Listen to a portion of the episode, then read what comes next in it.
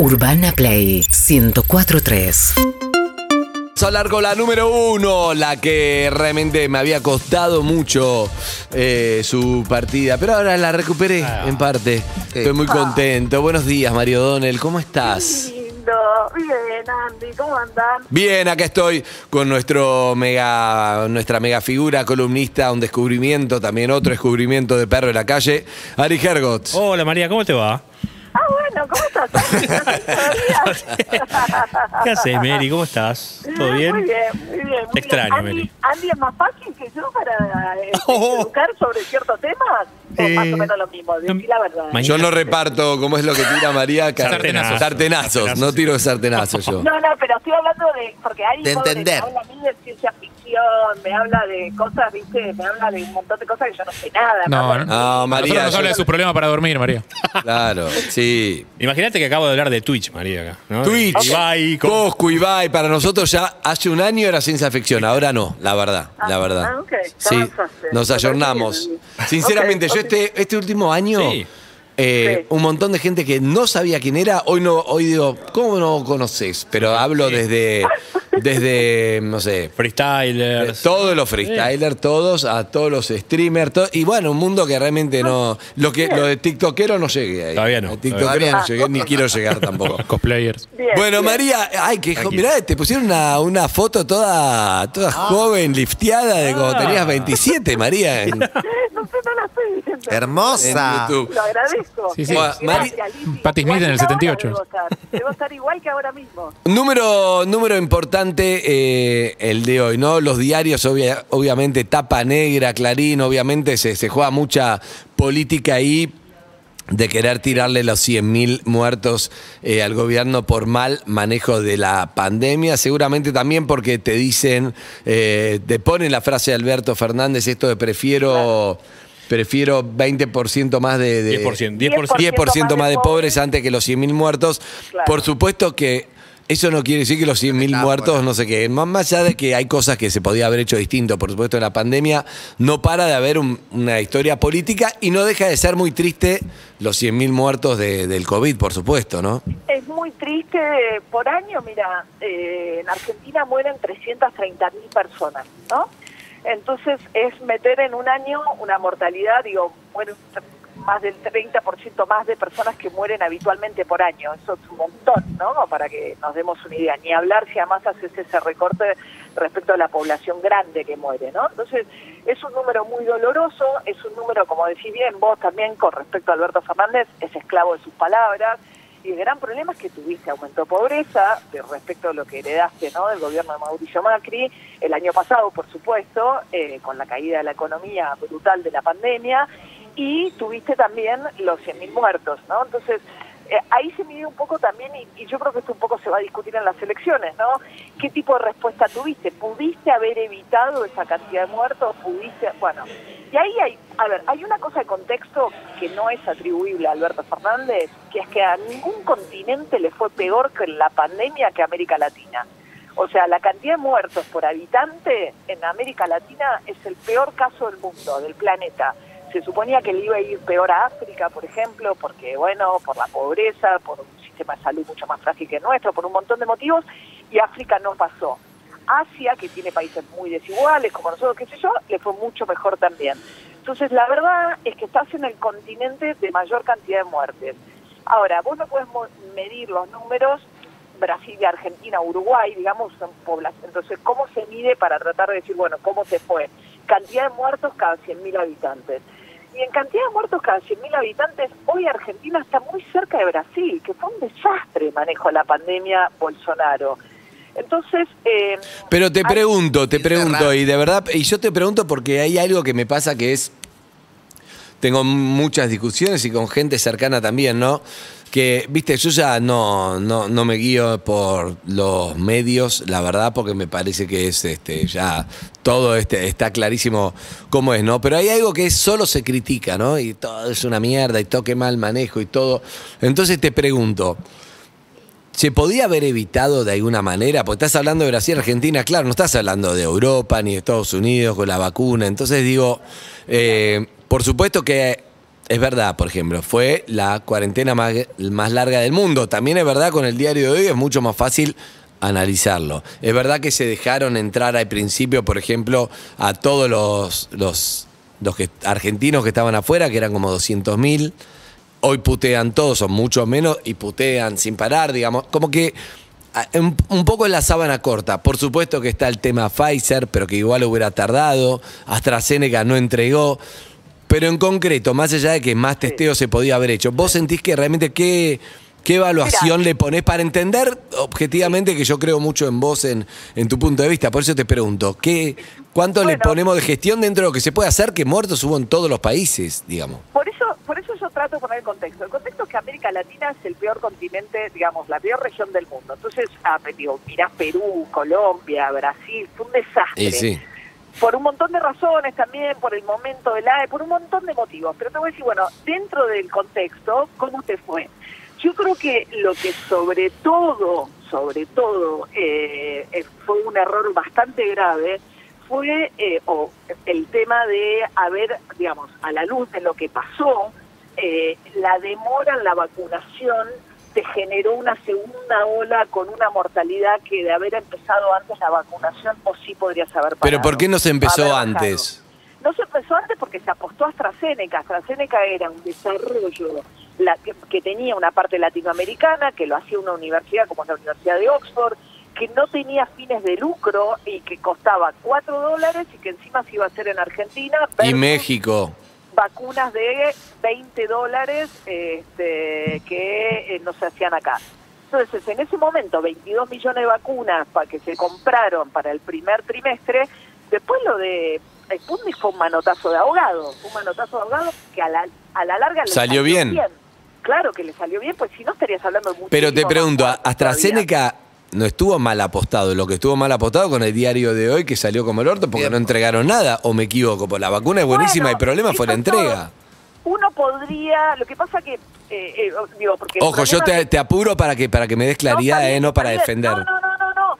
O sea, si uno ve el contexto en el cual a- en agosto del año pasado Alberto Fernández dice, ya está, ¿entendés? Enero, febrero, tengo 22 millones de AstraZeneca, estoy perfecto. Pero decís, bueno, ¿y qué pasó con Pfizer? Como pregunta, pero no por, por para hacerlo, de- porque Argentina había tenido una ventana, por eso Alberto Fernández se reunió con ellos, porque el mayor estudio se hizo en Argentina. Al final, AstraZeneca ya arrancó mal, porque te acordás, arrancó mal con el estudio y cuando hizo la fase, la última fase de experimentación, Es verdad. mezclaron mal las dosis. Entonces ya vino todo, o sea, AstraZeneca tuvo como una serie de sucesos.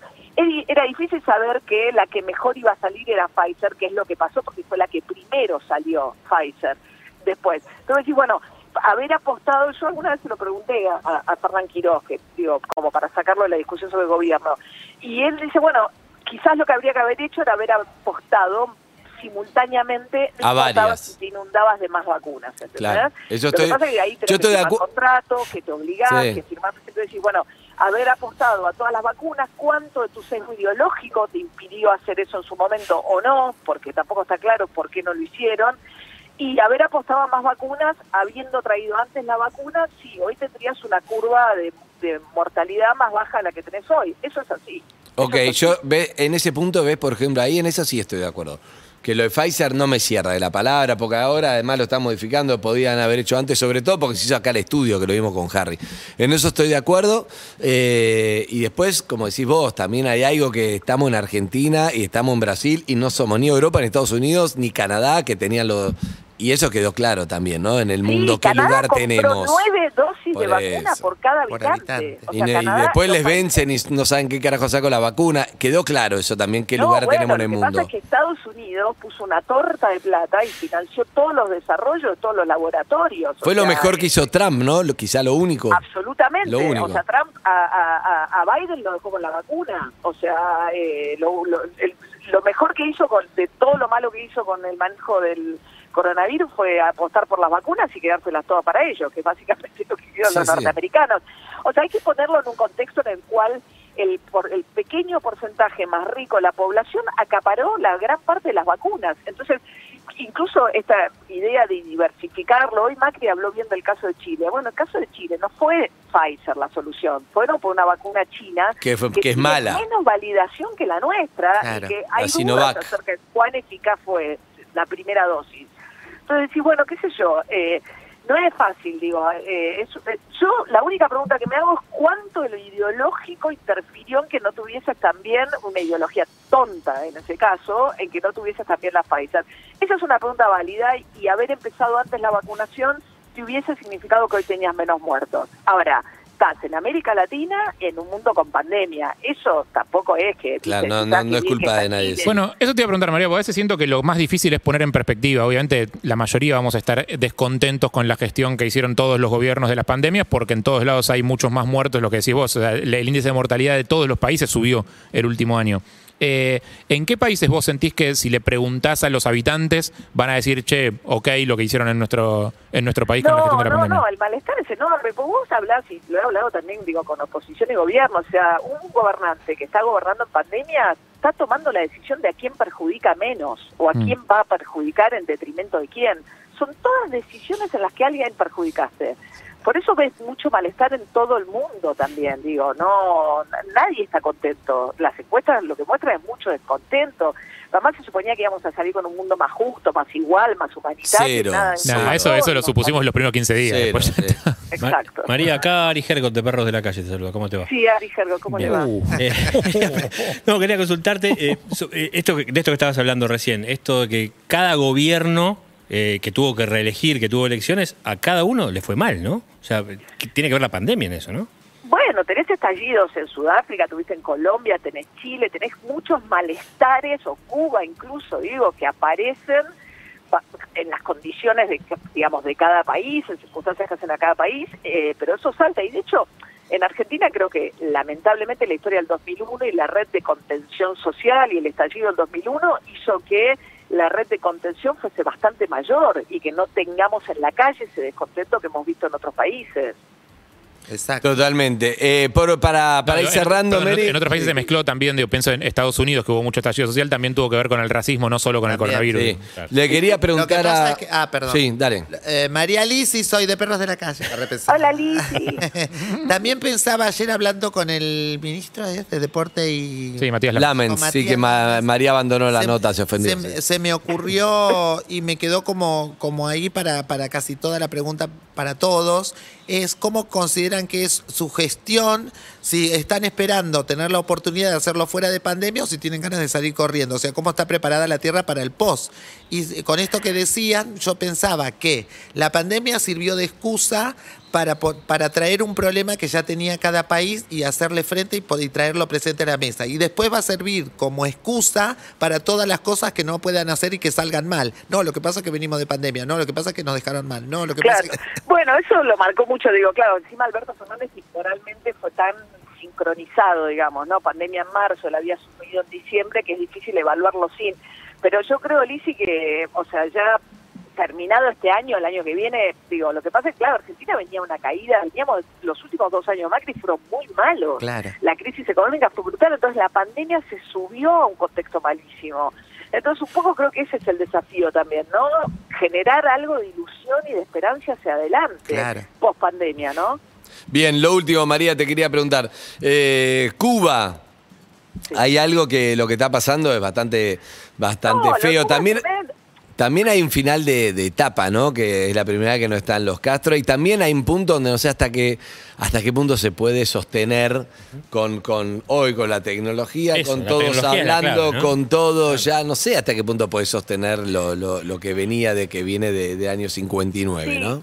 Todavía es una cosa muy sentimental para cierta izquierda latinoamericana y argentina, porque viene la revolución cubana, etcétera, pero vos ves que de eso no queda, digamos, y obviamente que económicamente las, digamos, las condiciones son muy difíciles por el bloqueo, que es absurdo que Estados Unidos bloquee a Cuba hoy eh, fuera del contexto de la Guerra Fría, Cuba se queda sin el apoyo de la Unión Soviética o termina la Guerra Fría, viene el periodo especial, digo, hay, hay una situación ahí un poco anacrónica, por supuesto, pero la verdad es que de la revolución cubana no queda nada tampoco a esta altura o muy poco y, y la idea de que por eso es tan interesante esta consigna que es eh, patria y vida, ¿no? En lugar de patria, patria o muerte, en términos de, bueno, redefinamos aquello que fue y hay un pedido de libertad, de, de que no te tenga que autorizar el Ministerio de Cultura para ser artista, de libertad de expresión, de que fluyan las críticas al gobierno, hay un movimiento de gente joven que perdió el miedo, me parece que hay un grito de libertad que es absurdo, además que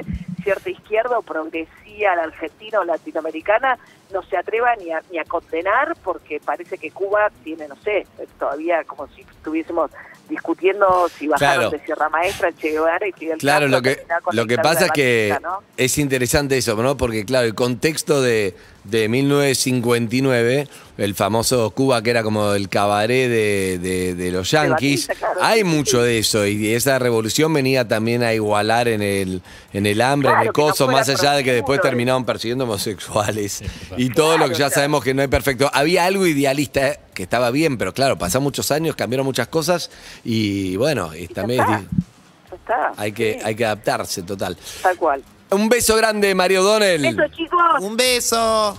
Hasta Chau, luego. Chau, chau. Pasá. Mario Donel por acá, Zuka. Bien. Urbana Play 104.3